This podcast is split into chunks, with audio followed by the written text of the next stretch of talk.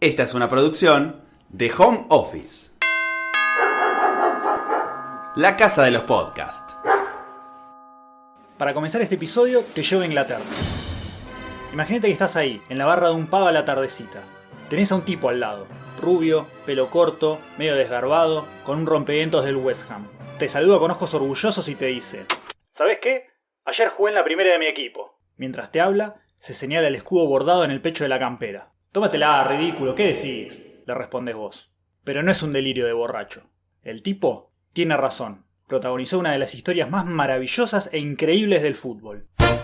Hoy, en Cosas que no sabías. ¿Que no sabías? El hincha que entró a jugar.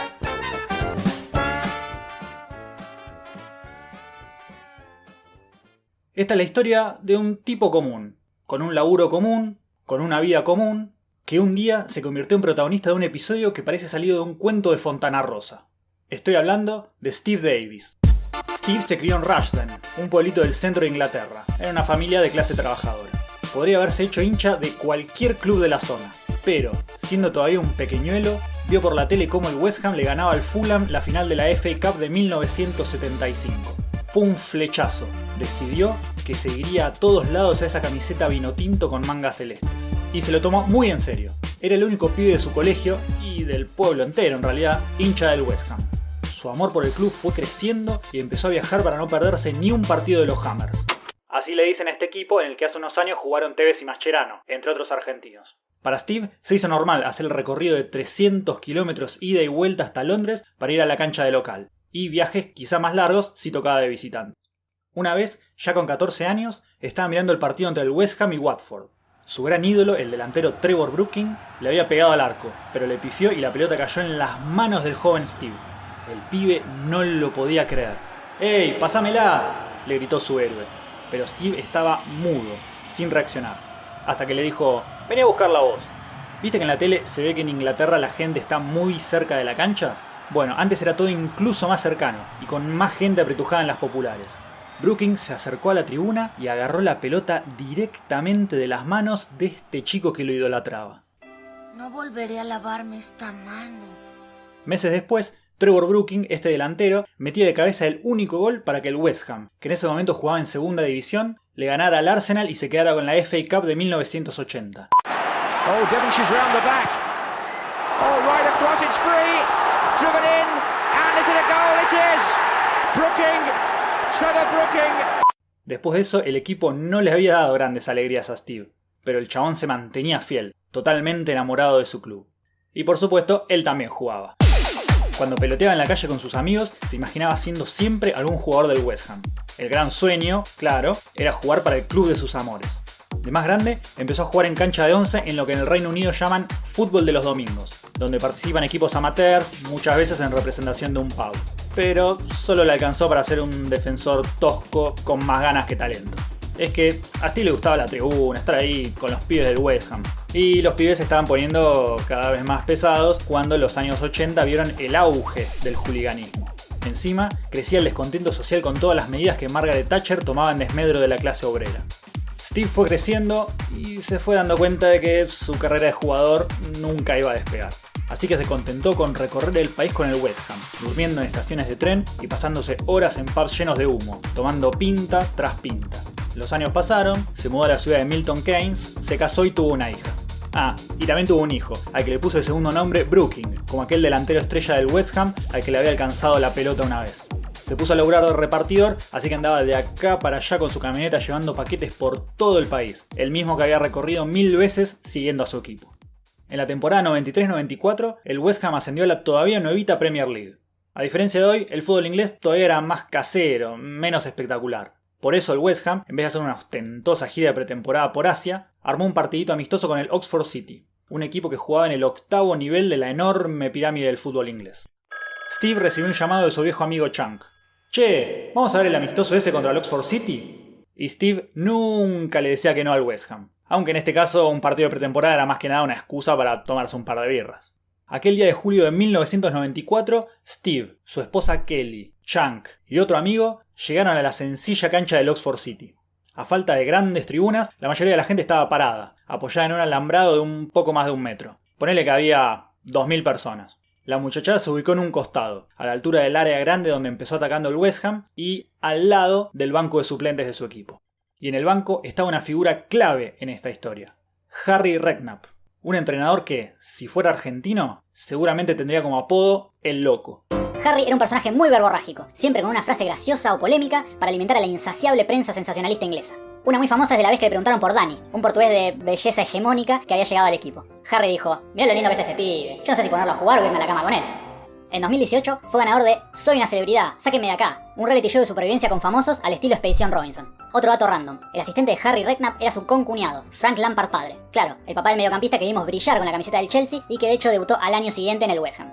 Por su parte, a Steve sus amigos sí le decían el loco. Y estaba ahí con su grupete mirando el primer tiempo, pinta va, pinta viene. En un momento, Steve se la empezó a agarrar con Lee Chapman, un delantero de su equipo. Dale, burro. Chapman, movete que te va a mirar un perro. Lee, sos más lento que Let It Be. Y así, todo el primer tiempo quemándole la cabeza al pobre Chapman. Aparte, acordate que era una cancha chiquita, del ascenso profundo, así que no había mucha gente y los insultos de Steve se escuchaban en todos lados. Llegado el entretiempo, el partido se hacía cuesta arriba para Harry. Su equipo ganaba 2 a 0, lo que era esperable dada la diferencia de categoría. Pero los del Oxford City raspaban que daba calambre y el West Ham ya no tenía suplentes para reemplazar a sus lesionados. A los pocos minutos del segundo tiempo, se lesionó Lee Chapman, este delantero tan criticado por la gente. O por Steve en realidad. Para peor, Steve se puso contento. Bien, por fin sacan a este muerto. Entonces Harry, este entrenador que era un chiflado de aquellos, le dice: Che, vos, Bocón, ¿sos tan bueno jugando como bardeando? ¿Crees que lo puedes hacer mejor que Chapman? Harry era un loco, decididamente. Pero más loco y más caradura era Steve, porque le dijo: Sí, obvio. Bueno, anda a cambiarte que vas a entrar.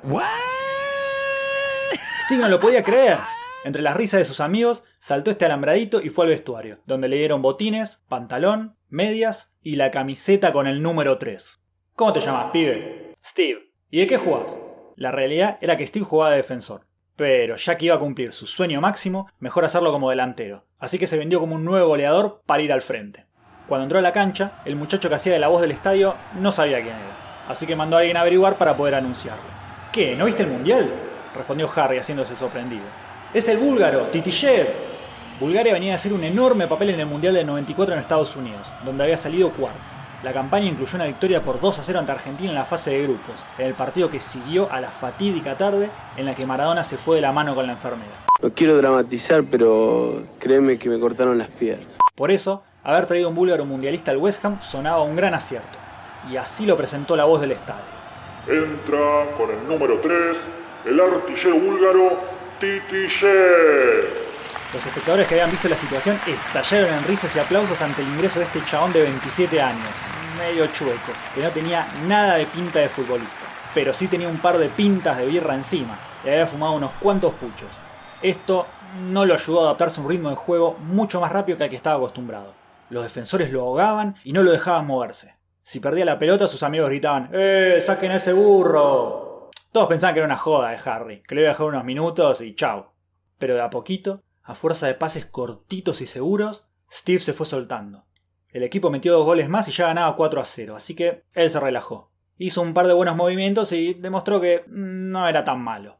Y en el minuto 71 llegó el momento más estelar y espectacular en la vida de este tipo común. Un compañero patea una pelota larga de frente al área. Con un juego de piernas, Steve consigue escurrirse entre los dos últimos defensores y queda solo enfrente del arquero. Tiempo se detiene. A su alrededor, todo es silencio. Steve piensa en su infancia, en tantos fines de semana siguiendo al West Ham, en sus sueños de defender estos colores. Hasta que deja de pensar. Le pega al arco y la clava en el ángulo. ¡Gol! ¡Gol! Es el momento más espectacular de su vida. Steve está protagonizando el póster que tenía en su cuarto de la infancia. Sale corriendo con los brazos en alto, grita, busca a sus amigos para festejar. Y... ¡Uh! No. Espera. No. En línea levantó la bandera. El golazo de Titishev, de este hincha repartidor devenido en delantero, fue en offside. Me cagaron mi sueño, le dice al árbitro mientras le palmea la espalda. Y bueno, el partido siguió y el West Ham ganó. En el vestuario, Steve le preguntó al utilero si podía quedarse con la camiseta, pero le dijo que no. ¿Y Harry, me van a contratar? Le preguntó el loco del jugador al loco del entrenador, que solamente se rió y le dio la mano. Steve recibió de por vida el legado de una anécdota increíble para contar. Pero el problema era justamente ese. Era literalmente increíble. Durante varios días la contaba en los pubs, pero nadie le daba bola. Hasta que finalmente la historia salió a dos páginas en el diario The Sun. Pero después cayó en el olvido y Steve volvió a su vida de siempre.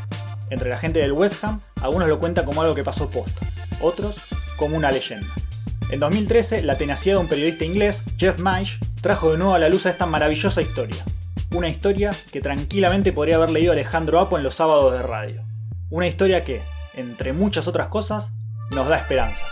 Porque vos, yo o cualquiera podemos ser Steve alguna vez en la vida.